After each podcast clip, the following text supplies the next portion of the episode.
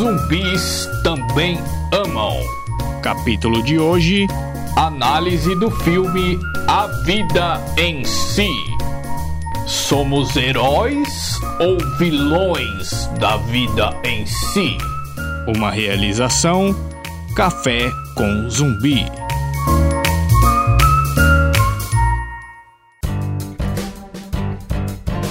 Somos heróis ou vilões da vida em si? Análise por Margarete Maria Demarque e Samara Correa. Se não assistiu o filme, essa análise tem spoilers. Para nos chamarmos de heróis ou vilões de nossas próprias vidas, precisamos fazer reflexões sobre vários momentos vividos e o filme A Vida em Si, de 2018, do diretor e roteirista Dan Fogelman, me perdoem a pronúncia, nos dá uma mãozinha para realizarmos algumas dessas reflexões.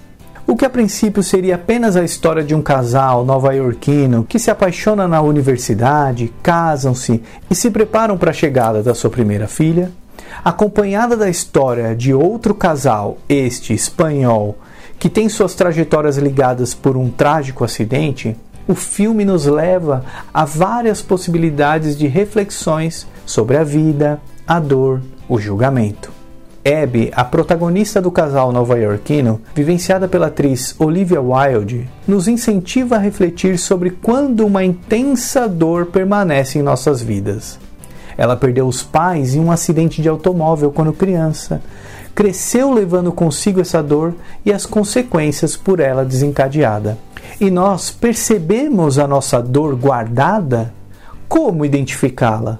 Quando essa dor é maior que o próprio amor pela vida, a dor toma a vida como meta. E se escolhermos reviver essa dor na vida, passa a existir o julgamento e a culpa. Na história de Abby, seu destino foi o mesmo que de seus pais a dor foi sentida como separação, não foi compreendida pela mesma, e esta a revive quando se vê grávida de uma menina. Porém, se trouxermos para a nossa realidade o olhar para a vivência da dor como um destino de quem viveu, a pessoa pode querer fazer algo diferente que transforme a dor em ação positiva, de forma a viver a realização em um sentido próprio que alcance o amor acima da dor, como nos ensina o psiquiatra suíço Carl Gustav Jung. Eu não sou o que acontece comigo, eu sou o que eu escolhi me tornar. Exemplos dessa ideia é a filha de Abby, Dylan, vivida pela atriz Olivia Cook. Já jovem, que comemora seu aniversário cantando, ou melhor dizendo, gritando extravasando toda sua raiva na única música de amor do álbum que sua mãe mais gostava do cantor Bob Dylan, de onde seu nome foi inspirado. Outro exemplo da forma de transpor a dor é a passagem do tempo na vida de Rodrigo, vivido por Alex Moner, que é mostrada com ele sempre correndo entre os olivais. Para nos conciliarmos com a dor, precisamos saber que não perdemos, mas que continuamos a viver. Já Will, vivido pelo ator Oscar Isaac, era intenso e sentimental e não tinha a experiência da perda, infelizmente. Will se viu apenas na vida da esposa e não encontrou o seu próprio sentido de vida. A doutora Kate, vivida pela atriz Annette Bening, o incentiva a olhar para essa dor, que é tão imensa que a princípio ele tenta mascará-la, inventando histórias que pudessem substituir a realidade. E quantas fotos e ou vídeos não vemos nas redes sociais que também tentam mascarar a intensa dor da realidade que vivemos?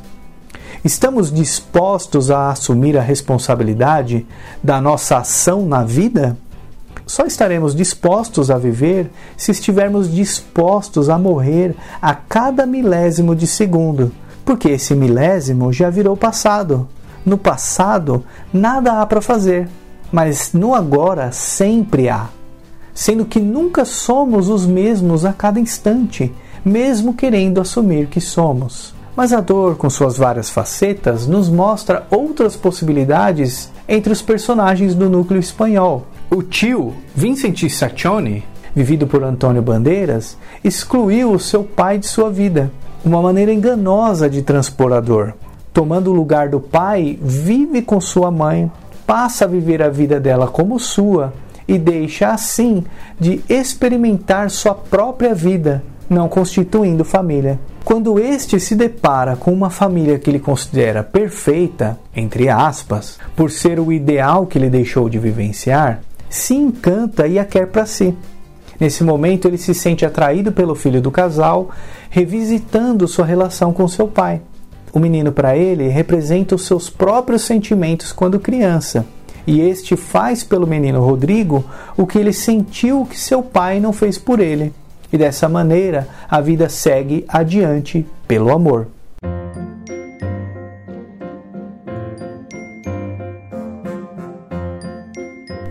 Javier Gonzalez, vivido pelo ator Sérgio Pérez Mencheta, novamente me perdoem a pronúncia, o pai do menino percebeu a influência que Vincent causava em seu filho, de forma a interferir no meio de vida que ele lhe daria. Sua relação com o filho passa a enfraquecer quando se percebeu sem estrutura para lidar com as situações das quais não vivenciou.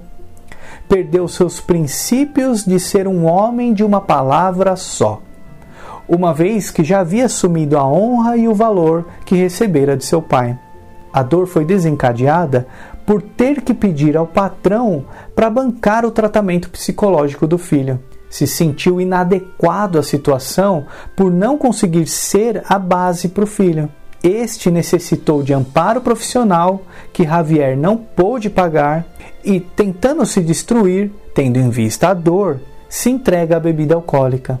A mãe conseguiu se adaptar à situação, Porém, o pai, que tinha um ideal do que era ser pai, por conta da representação de seu próprio pai, não teve essa maleabilidade para sanar sua dor e decidiu deixar sua mulher e seu filho.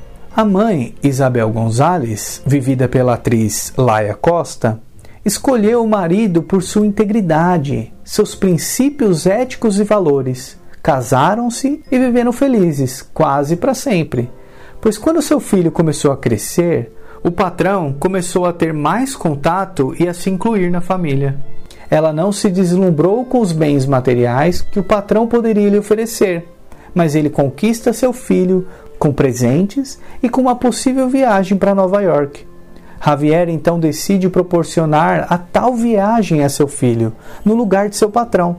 O menino então volta perturbado dessa viagem pelo acidente que presenciou quando ainda era pequeno. A influência de Vincent sobre o relacionamento do casal se intensifica quando mesmo é o responsável pela resolução da dificuldade financeira da família e Javier se sente diminuído, sendo aqui o dinheiro sinônimo de poder.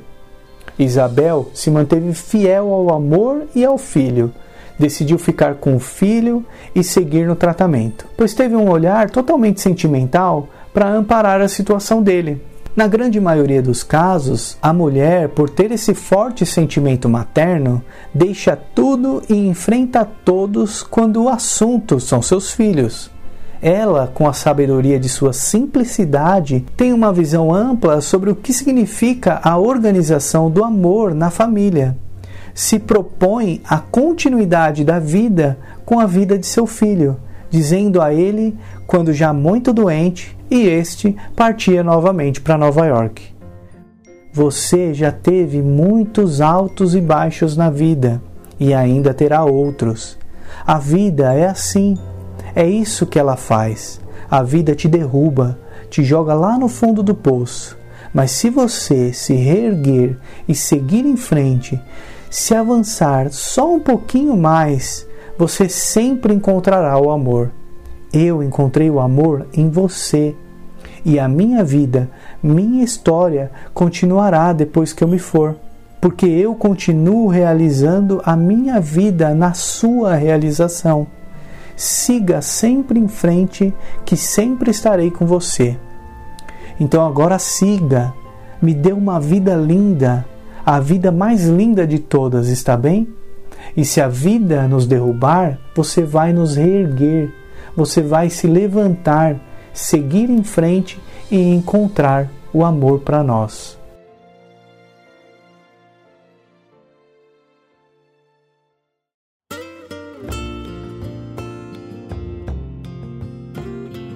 No trecho seguinte do filme, podemos visualizar o ápice da história familiar em que Dylan, que não teve a mãe, depois de vivenciar intensamente sua dor em pleno aniversário, procura o local onde sua mãe morreu, cena que reflete a dor de Dylan na busca por sua mãe. Naquele momento encontra Rodrigo, o rapaz que participou do acidente da mãe de Dylan. O destino traz os dois no ponto de origem, onde cada um tem uma parte na história. Depois de compreender a origem juntos, os dois percebem o motivo do vínculo, como uma forma de completar a realização dos pais através da união deles como casal. Na vida que continua, Rodrigo tem a ternura da mãe e Dylan tem a determinação do avô, que se compromete a estar com ela até a juventude. Juntos vão aprender que tem que somar as forças que receberam. Assim passam a vivenciar e evoluir a parte mais fragilizada revisitaram o passado na origem, trabalharam essa origem olhando-a e ressignificando-a, para que pudessem construir a partir de então. Há em ambos a flexibilidade para a mudança, por terem vivido intensamente as consequências de suas trajetórias. Nós estamos acostumados a não olhar para a origem dos principais acontecimentos de nossa vida mas quando continuamos a pensar sobre esses acontecimentos, sendo que às vezes desconhecemos a verdade dos reais motivos das pessoas envolvidas, podemos passar a julgar, interpretar ou imaginar em nossa mente esses pensamentos, que podem se intensificar como verdade. Passamos a viver a vida sob a circunstância dessa verdade criada podendo até repetir a situação, como foi o caso de Abby, pois sua filha Dylan repete a experiência de ficar sem os pais. Esse tipo de situação é complexa por ser um drama difícil, mas podemos perceber no cotidiano de nossas vidas qual tipo de verdade nos acontecimentos do passado está interferindo em nossa mente, como algo que pode acontecer no presente. Podemos lembrar de algumas situações corriqueiras, como homens podem pensar e ou dizer: não se deve confiar nas mulheres, são traiçoeiras. Mulheres podem pensar e ou dizer: homens não nos compreendem, nunca conseguem entender nós, mulheres. Quantos desses pensamentos acima são base dos relacionamentos de casais em conflito? Se a comunicação acontecer com a realidade e a honestidade de sentimentos, como acontece no filme, a conversa do patrão e o empregado, e a conversa do marido e da esposa, eliminaríamos o julgamento e a culpa, pois cada qual ficaria com seu posicionamento ajustado ao posicionamento do outro. No filme, o filho Rodrigo tem o mesmo comportamento do pai, demonstrando o respeito dele pela mãe e não mostra também nenhuma fala contra o pai. Rodrigo recebe bem o apoio do tio, pois não há nenhuma demonstração de culpa em nenhum dos personagens. Existe um método terapêutico chamado terapia familiar sistêmica que auxilia na organização do amor na família, criada pelo alemão Bert Hellinger, e que trata de descobrir se no sistema familiar existe alguém que esteja envolvido sentimentalmente nos destinos dos antepassados da sua própria família. Isso pode ser percebido através do trabalho com constelações familiares. Tendo consciência desse envolvimento, a pessoa consegue se libertar mais facilmente dos problemas que eles geram. Essa é uma das aplicações da constelação familiar e que o filme trata de uma maneira bem evidente as repetições dos comportamentos familiares de geração em geração. E o interessante é detalhar no filme que o fato aconteceu há quatro gerações e levou três gerações para que os descendentes tomassem consciência e finalmente deixassem os comportamentos familiares repetitivos. Bert Hellinger diz por experiência que os filhos são fiéis aos pais de origem. muitas vezes assim carregando comportamentos que não são deles. Dessa forma, temos que ter cuidado com a imagem que criamos dos pais, porque independente da situação que possa ter acontecido, sabendo agora o quanto é complicado julgar, são os pais que nos deram a vida. E é isso que temos de mais precioso. Passando adiante, quem admira o herói e quem julga o vilão?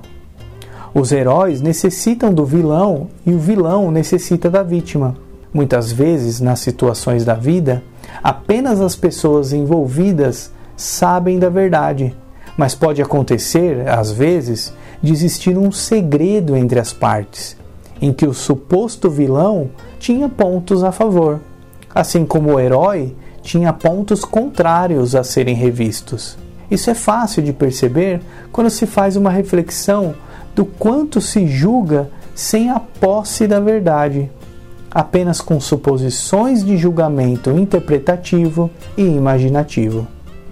Sabemos que a história da dor está amadurecida com o resultado final do filme, o livro que a neta escreve contando toda esta bela trajetória de sua família. Nesse momento, ela estava demonstrando o quanto a história foi incluída nela mesma, o quanto a compreendeu e a integrou, estando assim melhor preparada para os conflitos. Quando há aceitação sem querer controlar, há evolução. E assim, percebemos que não somos heróis, nem vítimas, nem vilões de nossas vidas, mas sim somos colocados à prova de nossa ética e valor. Assim como temos a responsabilidade das consequências do que plantamos em nossa existência, sabendo que podemos fazer crescer, dar frutos, existir e continuar ainda a reverberar sempre para o processo de evolução das vidas que existem e aquelas que ainda estão por vir. No filme, os protagonistas tiveram um comportamento sem heroísmo, nem vitimismo, nem vilania.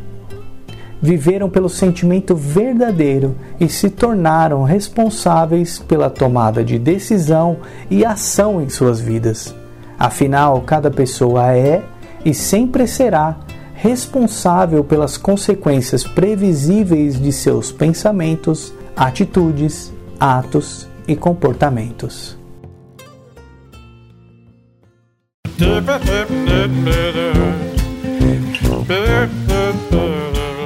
Curtiu nosso podcast? Então siga a gente no Instagram, Facebook e YouTube para saber das novidades. Ah, nos ajude a divulgar o canal. É importantíssimo sua ajuda, principalmente agora que estamos no começo.